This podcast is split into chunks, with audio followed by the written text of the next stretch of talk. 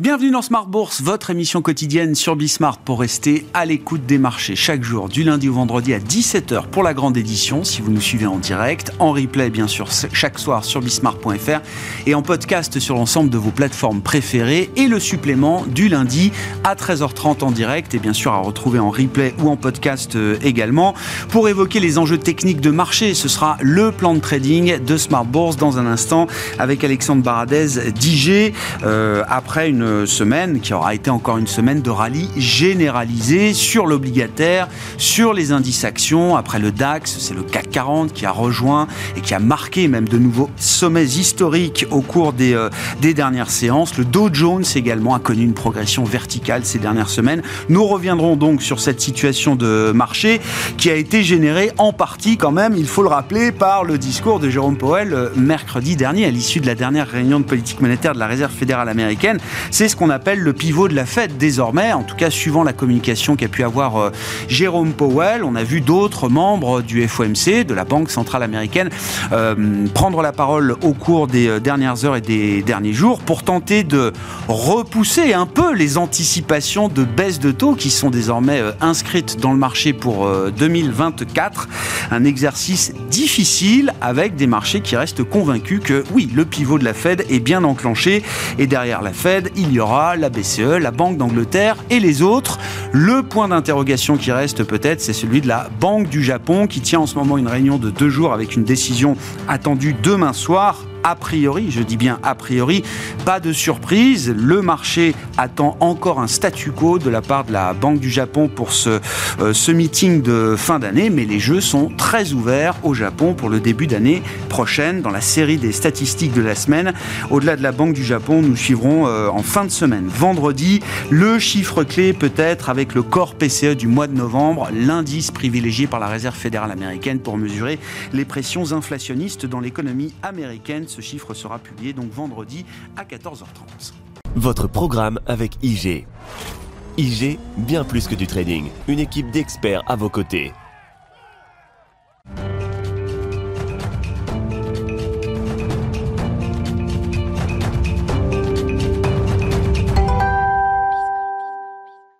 Chaque lundi à 13h30 en direct dans Smart Bourse sur Bismart, nous retrouvons Alexandre Baradez, le plan de trading de Smart Bourse, chef analyste chez IG. Bonjour et bienvenue Alexandre. Bonjour Yves. Merci d'être euh, d'être avec nous. Commentaire euh, général, on reviendra en détail sur la séquence Banque Centrale avec notre invité euh, suivant, François Cabot, qui est à nos côtés en plateau également, économiste senior zone euro chez AXA IM. Mais Alexandre, un mot effectivement quand même. Les chiens à bois, la caravane passe. C'est-à-dire que, quoi que disent les banquiers centraux après ce qui a été déclaré par Jérôme Powell mercredi dernier, plus rien d'impact sur euh, les marchés. En tout cas, c'est l'impression qu'on a. C'est vraiment ça. Le, capitaine a parlé et, le marché donc est convaincu que puisqu'il l'a dit, ce, sera ainsi. Euh, et c'est vrai qu'on surveillait les premiers éléments qu'on surveillait après Powell, c'est est-ce que finalement les autres speakers, les speakers suivants après cette période de blackout, allaient abonder dans ce sens-là et même euh, étayer les propos de Jérôme Powell ou pas? Et c'est vrai qu'on on a quand même eu des propos, même venant de l'aile la plus colombe de, la Fed, je pense à Bostic notamment, lui parle de deux baisses de taux et plutôt second semestre, même second semestre, alors que les anticipations de la Fed, c'est trois, trois baisses qui sont déjà elles-mêmes largement en dessous des anticipations de marché qui sont d'à peu près six baisses de taux et, dès le mois de mars. Donc il y a effectivement à la fois des éléments de, de première baisse de taux qui sont pas calés entre les discours de la Fed et le marché et puis la quantité de hein, le volume global de baisse de taux euh, sur l'ensemble de l'année et pour autant, vous l'avez dit, bah, le chien à bois, la, la, la pas. C'est-à-dire que le, marché est absolument perturbable euh, dans, dans, dans, ce schéma-là au point que les multiples de valorisation, si on regarde un petit peu finalement la charte du marché, est-ce qu'il est cher pas cher par rapport aux repères historiques.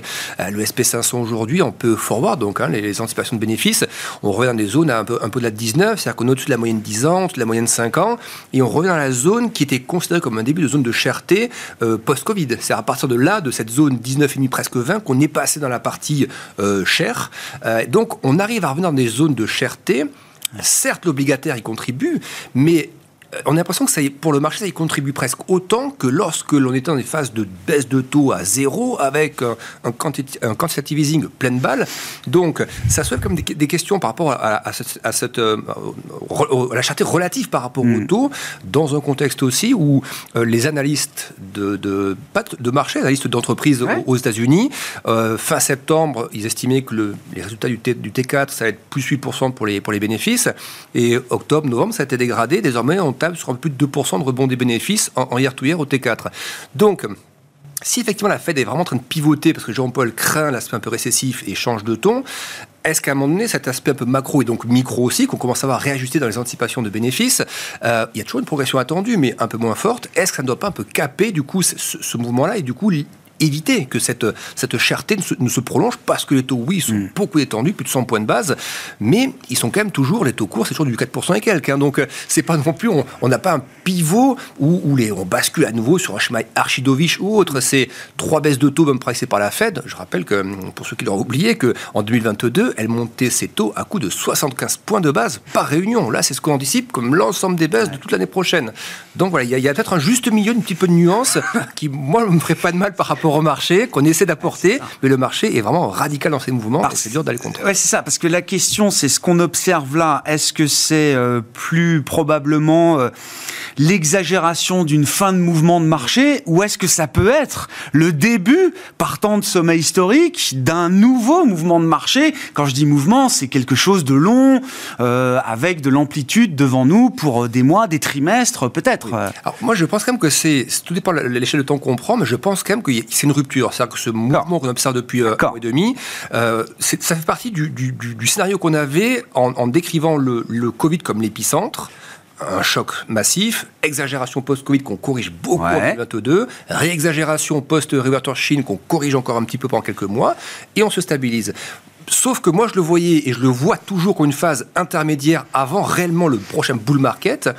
Euh, mais je pense que c'est quand même la première vague un petit peu du prochain rallye. Mais par contre, je serais surpris, par exemple, que nous ayons une cadence comme celle qu'on a observée 2017, 2018. Vous voyez, cette phase vraiment haussière où le marché ne respirait quasiment pas, où il a fallu attendre un stress en 2018 pour que le marché corrige. Je, ça, je, je suis moins certain qu'on ait affaire à ça par rapport à ce qu'on va nous dire sur l'aspect taux, l'aspect inflation qui persiste quand même, etc. Il y a quand même des challenges qui ne sont pas résolus à ce stade. Ce qui est dingue, c'est que le, mouvement qu'on vit, on le vit à peu près à la même époque qu'il y a euh, un peu plus d'un an. Euh, maintenant, un an, c'était euh, octobre, fin septembre 2022, le déclenchement du rallye européen notamment, où on avait repris 30%, mais partant de niveaux de décode, de valorisation et de niveau de prix qui n'étaient pas du tout ceux qu'on connaît aujourd'hui. C'est hein, ça, il y, a un des risques que l'on a, et c'était pointé, alors c'est qui était très frontale.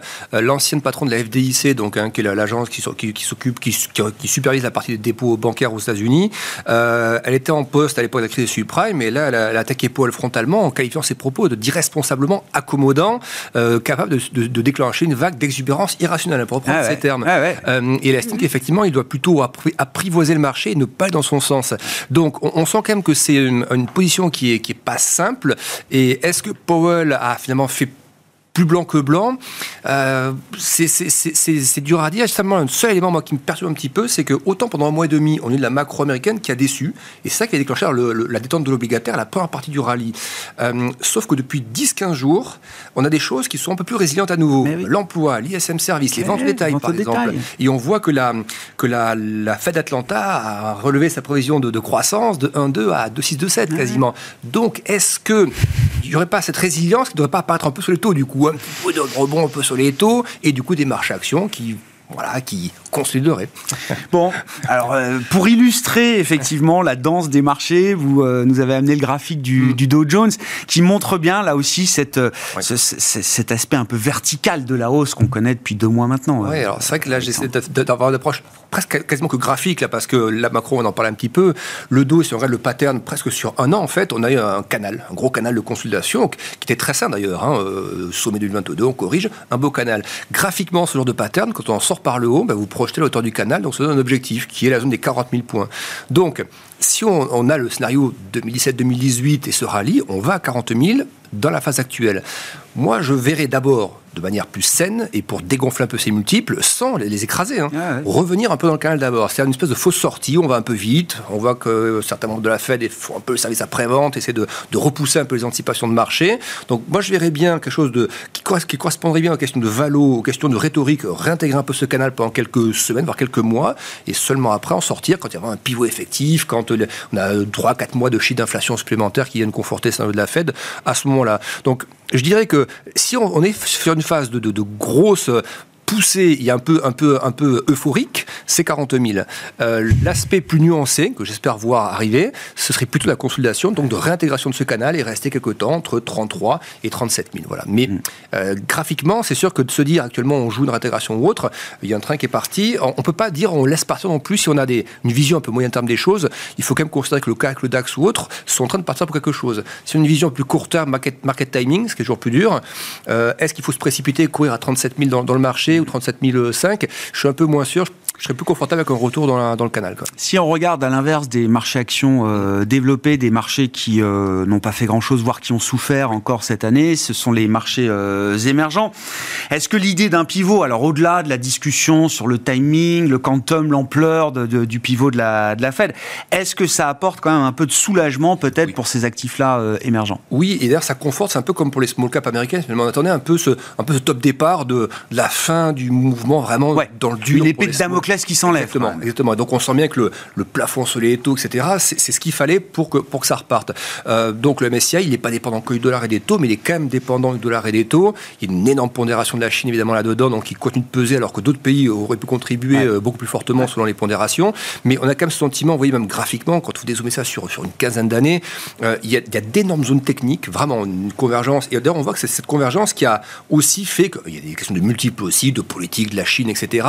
Mais tout converge. C'est-à-dire que le stress de la Chine vient euh, déboucher sur cette phase de chute, le stress, le mouvement erratique de la Chine, la Russie, etc., et qu'on est supporté par une zone technique. Dans un environnement où les taux se détendent, le dollar se détend, où la Chine fait de la relance très progressive, mais fait quand même de la relance. Semaine dernière, plus grosse injection de liquidité euh, sur des prêts à 12 mois aux banques. Donc ça, ça se cumule. C'est pas le bazooka, mais tous les mois, on a droit à quelque chose et ça stabilise un peu le marché. Les PMI d'activité se redressent un tout petit peu en Chine. La balance commerciale est un petit peu meilleure sur la partie exportation. Donc, quand même ce sentiment que le bottom est bien là, sachant qu'il n'y a pas que la Chine, mais si en plus la Chine commence à se stabiliser un peu, je pense, ça reste, on le disait déjà il y a quelques mois de ça, mais je, je continue de penser que c'est une bonne zone pour rentrer, progressivement, mais c'est une zone support. Voilà, pour moi, je vois vraiment une zone support plutôt qu'une zone à risque en dessous de laquelle on passerait. Hmm.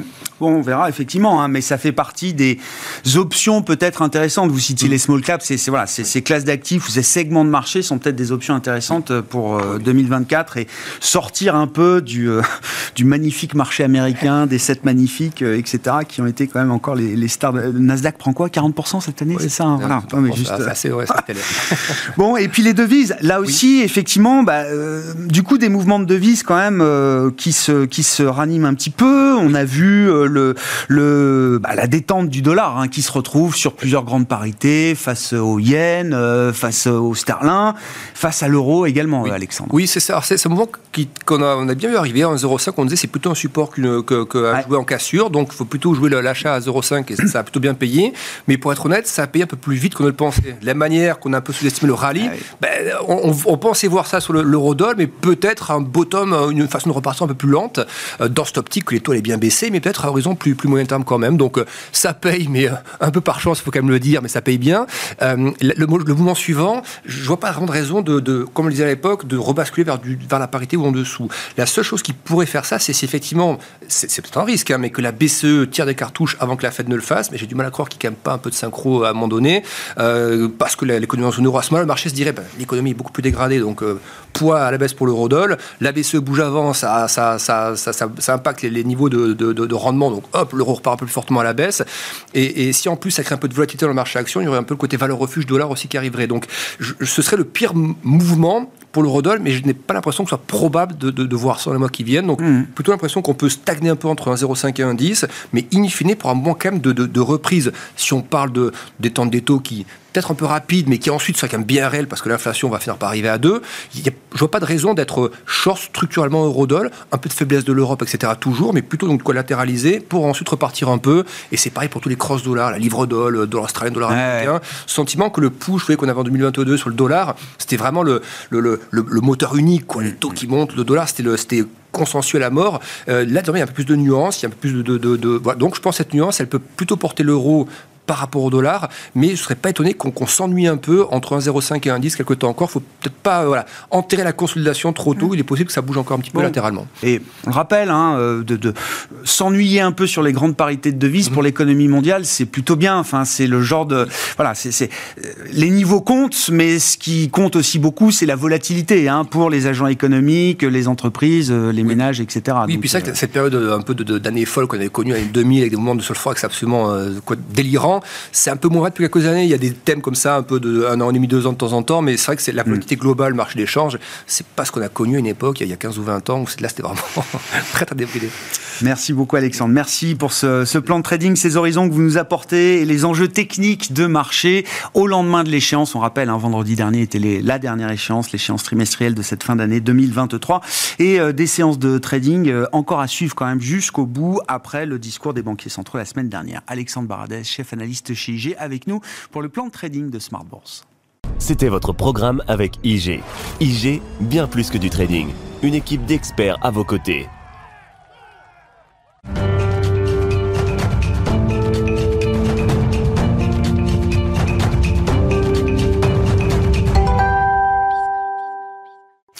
L'autre invité qui va euh, essayer de nous, expliquer, de nous aider à comprendre ce qui s'est passé la semaine dernière du côté des banques centrales, c'est François Cabot, je le disais, économiste senior, zone euro chez AXA IM. Bonjour et bienvenue François. Bonjour. Avant de parler de la zone euro, il faut qu'on revienne quand même sur la communication de Jérôme Powell mercredi soir à l'issue de la dernière réunion de la Réserve fédérale américaine. Il faut partir quand même du principe que, alors un, Jérôme Powell n'en est pas à son premier mandat. Avant d'être président de la Fed, il était déjà membre de la Fed depuis euh, plusieurs années. On peut imaginer, alors une banque centrale peut toujours se tromper dans son analyse, mais ils ont quand même des éléments d'analyse peut-être parmi les plus profonds et les plus larges de tous les acteurs de, marché.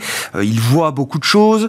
Euh, et donc, on peut partir de l'idée que la communication euh, peut connaître peut-être un peu de, de, comment dire, de troubles ici et là, mais qu'une communication dans son ensemble, comme on a eu mercredi dernier, est quelque chose de maîtrisé en partie, François. Est-ce qu'il y a eu une erreur? Peut-être historique dans la communication de Jérôme Powell euh, la semaine dernière, ou sinon comment comprendre cette communication qui a été euh, dovish de bout en bout, c'est-à-dire du communiqué, du statement, des projections qui ont été faites, et tout au long de la conférence de presse? Oui, effectivement, c'est une, grande question à laquelle euh, il compliqué d'avoir une réponse euh, euh, précise, définitive, rapidement après meeting. Je pense que les données vont parler, on aura l'occasion d'en redire un mot. Mais je pense que il est et vous avez tout à fait raison de souligner cette capacité d'analyse et de profondeur sur le côté de la Fed, qui évidemment est vrai à laquelle il faut il faut tendre l'oreille. Autant sur l'aspect communication, c'est pas la première fois qu'on a quand même des, des, zones de tâtonnement. Donc là-dessus, et, et d'ailleurs rappelons-le, le l'ensemble du communiqué, du statement était assez clair, assez équilibré. Et en fait, quelque part, bah, les marchés ont choisi leur camp et ont, on, choisi d'entendre que l'aspect dovish, qui peut-être a été un peu trop dovish compte tenu de ce qui était pricé. Donc là-dessus, il y a effectivement, de notre point de vue, plutôt une erreur sur euh, pourquoi mettre tant d'emphase sur un aspect dovish, notamment dans, la partie question-réponse, alors que finalement, ne pas revenir sur quelque chose de plus équilibré comme l'était finalement le, le, le, le, statement préparé. Mais, mais dans un univers où on avait déjà euh, un peu plus de 100 points de base de pricing de baisse d'auto jusqu'à d'ici à la fin de l'année 2024, euh, dans un univers où Alexandre le rappelait très bien, euh, les données macro un, tiennent bien, voire ont tendance à mieux tenir récemment. Donc il n'y a pas de nécessité d'aller s'emballer, alors que eux, alors que les anticipations de taux anticipaient déjà des baisses de taux relativement rapidement.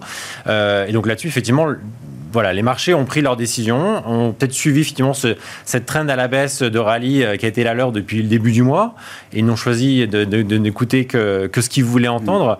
Alors effectivement, euh, risque de voir les données mieux se comporter à l'image de ce qu'on a eu ces dernières semaines, et de voir effectivement les marchés bah, devoir euh, prendre les portes de saloon à l'envers, entre guillemets, et devoir se rajouter à la suite de ça. Mais c'est vrai que d'un point de vue analyse, et c'est là où je pensais il faut vraiment revenir dessus, en, termes de euh, le fin du fin de la communication n'a pas été fine, si je puis me dire, le, dire ainsi, mais quand même on, a quelque chose de beaucoup plus équilibré. Il faut se revenir à ça et que au final les dots indiquent 75 points de base de baisse de taux, un peu plus que les 50 qu'on avait en septembre. Donc le message est là et, je pense qu'on peut s'en tenir à, là pour l'instant. Vous dites les données vont parler. Euh, qu'est-ce que les données peuvent nous dire devant nous? C'est-à-dire euh, possibilité d'avoir une meilleure résilience encore de l'économie américaine sur le front euh, macro. Est-ce que ça veut automatiquement dire une résistance à nouveau de l'inflation dans le dernier euh, kilomètre, avec en plus des euh, conditions de, financières qui sont plus aussi dures qu'avant pour freiner l'inflation? Ou est-ce que on est toujours dans cette espèce de miracle un peu immaculé où on pourra continuer d'avoir une résilience économique aux États-Unis et voir peut-être sur les prochains mois, en début d'année prochaine, des effets euh, de baisse continue de l'inflation, y compris de l'inflation peut-être la plus euh, la plus endogène euh, aujourd'hui encore aux États-Unis. non, absolument. C'est un, un, vrai risque. Quitte à, quitte à croire au Père Noël, allons-y jusqu'au bout. Non, mais c'est un peu un peu la question quand même. Non, mais c'est vrai que le, alors sur l'aspect activité réelle, je pense qu'on est tous on continue à être surpris sur la raison de la consommation des ménages. Et là, on l'a bien vu. Enfin, les données tombent vendredi, avec notamment aussi également le taux d'épargne où là, on se dit que l'histoire est quand même plutôt vers la fin, mais n'empêche que, en côté micro et macro, avec les ventes de détail de, novembre, on se dit que le rapport sur euh, la conso de vendredi devrait être plutôt bon. Avec le, sur Thanksgiving, on a eu plutôt des bonnes nouvelles également. Donc là-dessus, oui, la décélération euh, importante par rapport au T3 qui a, qui a été extraordinaire, mais il n'empêche qu'on on ne s'essouffle pas et on ne se dit pas il y a un vrai risque de récession qui pourrait effectivement donner lieu à, des baisses de taux imminents. Donc et dans le même temps, on va voir, on va avoir peut-être de bonnes surprises sur le corps PCE qui sera publié également vendredi au milieu des dépenses euh, des ménages.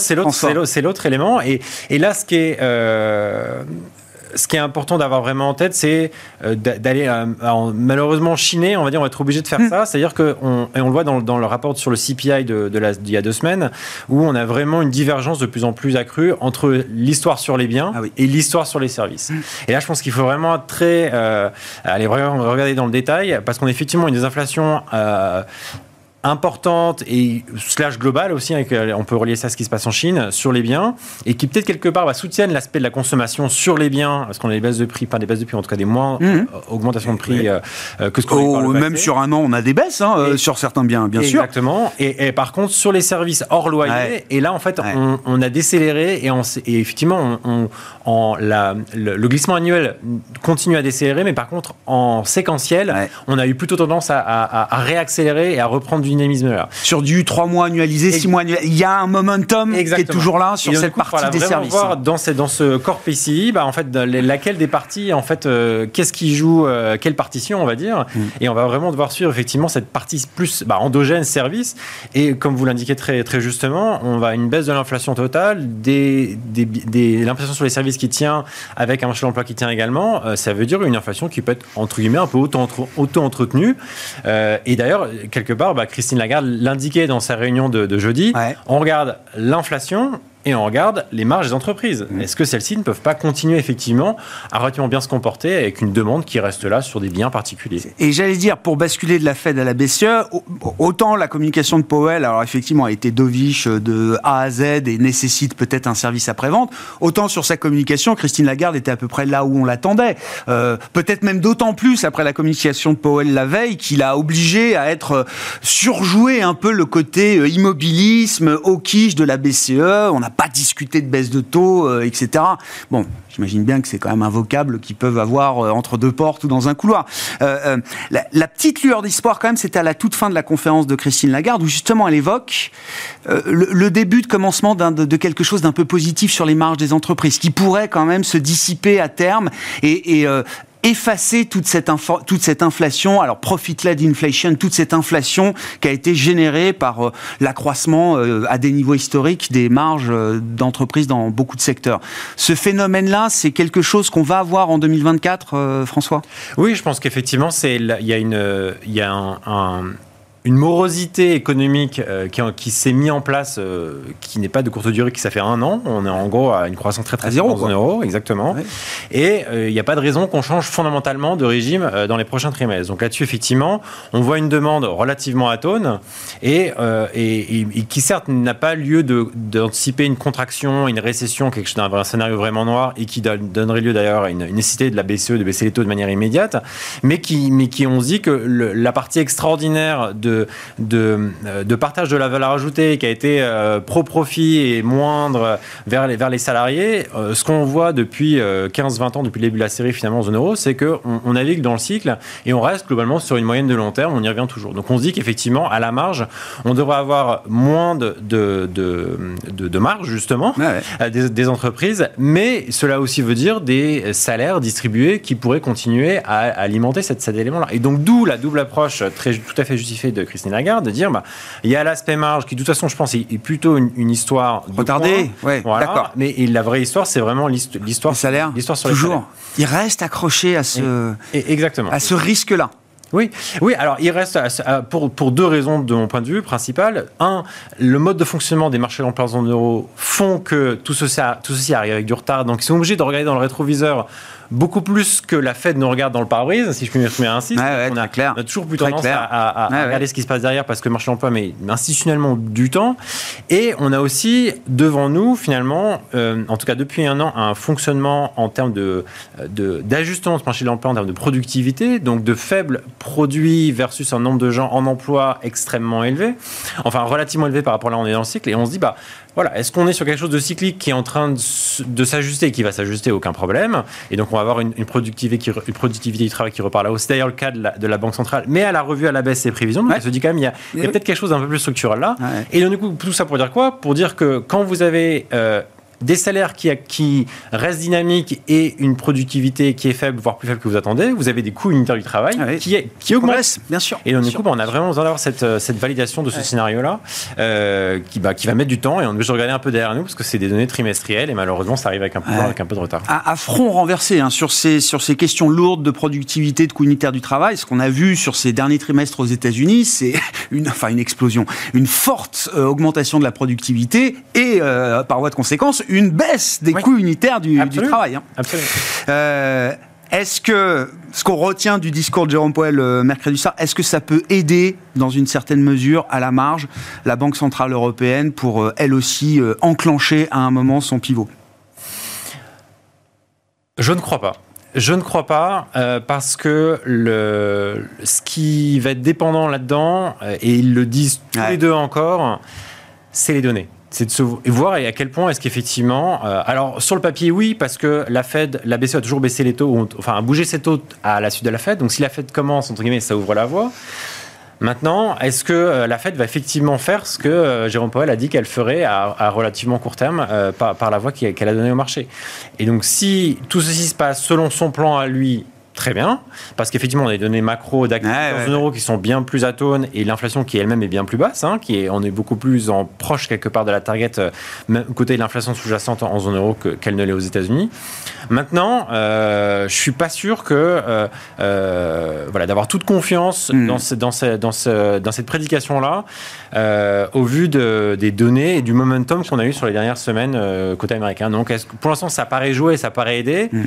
Mais le fait d'avoir une banque centrale européenne qui communique de manière extrêmement euh, serrée, cohérente, et là peut-être qu'il faut se le rappeler, c'est quelque chose qu'on n'a pas vu depuis 18 mois en zone euro, c'est que quasiment l'ensemble des gouverneurs sont derrière Christine Lagarde. C'est-à-dire et c'est peut-être ce qui a facilité sa communication jeudi, et peut-être ce qui est en train de, partir euh, dans, euh, être moins cohérent côté fait de ce côté-là, et on attend un peu le fin mot. Je pense qu'il va falloir voir les, deux prochaines semaines pour voir un peu l'ensemble, cette cohérence qui revient ou pas.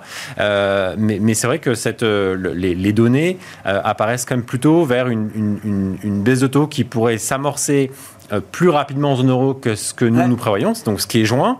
Mais le problème, c'est que euh, la BCE, comme elle l'a dit très bien la semaine dernière, c'est a besoin de regarder dans le viseur, et donc on a, on a un délai là-dessus. Donc euh, on veut des preuves, on veut des évidences claires, significatives, etc. Bon, capacité à former un consensus, ça restera peut-être quand même le point fort du, du, bilan de Christine Lagarde, qui est à mi-mandat, voilà, par rapport à un Conseil des gouverneurs qui était peut-être plus divisé, fracturé sous Mario Draghi. Elle a formé ce consensus, et on l'a vu encore à travers la dernière réunion et la communication de la BCE la semaine dernière.